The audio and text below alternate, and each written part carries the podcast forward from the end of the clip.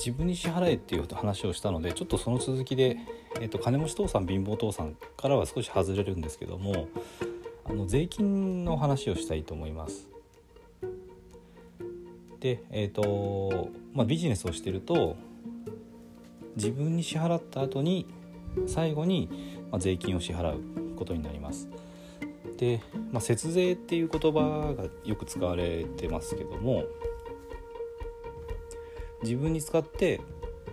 でその後に税金を払うと。だからビジネスをやってるとある程度節税ができるんですけどもあんまり節税ばっかり考えてるのも良くないんですよね。で、えーと、それについてお話ししたいと思います。で一つはちょっとまあ話しましたけども、えっと、利益をまあゼロもしくはマイナスにして節税節税しようとする人もいますよね。でそれってあんま良くない点があってそれは何かっていうとあの融資ですね。次の融資が受けにくくなる。銀行の評価が良くないので、えーと、だこの人はあのビジネス失敗してる人だっていうふうに見られますよね。赤字だと。だから、まあ、決算は黒字の方がいいというふうに言われてます。であと不動産投資を、まあ、勉強してやってる人はあのそういうあのその辺分かってるんですけど普通はあの分かってない人っていうかよくあの会社とかに不動産不動産のその売買の業者さんからあの不動産投資やりませんかって電話かかってくると思うんですよね会社員されてる方って。で結構あのしつこくて面倒くさいなっていう感じなんですけど私もいつも取り合わないんですがあの節税になりますよって彼ら言うんですよね。であれって何で節税になると思いますか？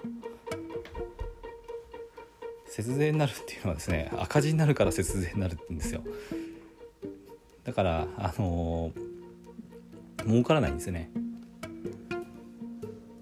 結局その家賃収入が入りますと。で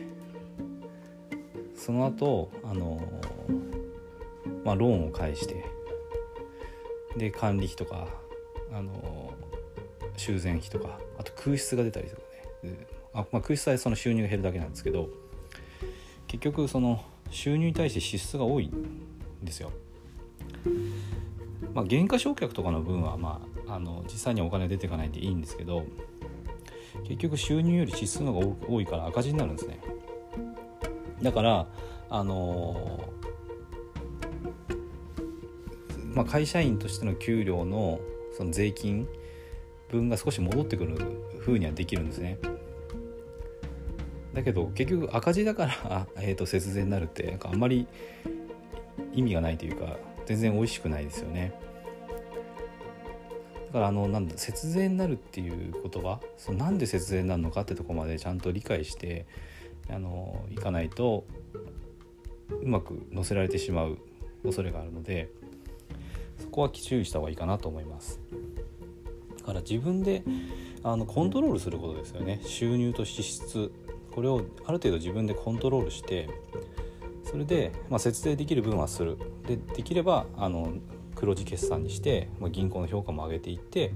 まあ、次の融資につなげて、まあ、もっともっと拡大してキャッシュフローを増やしていけた方がいいのでそういうことですよね。であとはある程度使える分は経費として使ってあの自分の使いたいことですね。あの、まあ、法律で許される範囲でですね。あの脱税とかもちろんしちゃダメなんですけどきちんとあのルールの中で自分のあの普段の生活のまあ一部ですね。もちろんそれは不動産投資とか FX に使ってる分なんですけどそういう分はあのちゃんと節税をしっかりする。あの経費として上げる。こういうあの工夫っていうのはあのそうですね。税金を減らすってことはキャッシュフローが良くなるってことなんでこういう工夫もやっぱり成功するためには必要な一つの知識だと思います。だから金持ち父さん貧乏父さんのまず自分に支払いなさい。これはサラリーマンだけやってるとわからない概念なんですよね。だから是非ですね自分のビジネスっていうのを取り組んでそういうあの経費とかですね税金とかそういう知識っていうのもあの経営者としてつけていくっていうのが必要だと思います。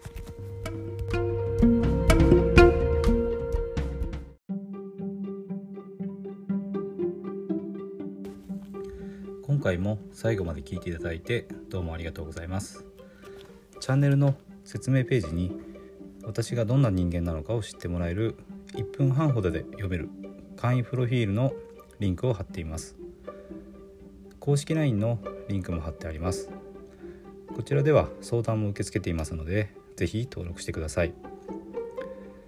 サラリーマンが最速で経済的自由を得るには FX と不動産投資を組み合わせるのが最適と考えて投資を行っています。簡単に説明すると FX で少額の資金から複利の力で増やしていきある程度の資金ができたらその資金を使って不動産を良い条件で購入していくという作戦です。私が実際の経験から得た不動産投資と FX に関する役立つ情報を配信していきます。この配信がいいなと思ったら是非いいねやフォローをお願いします。ではまた次の放送でお会いしましょう。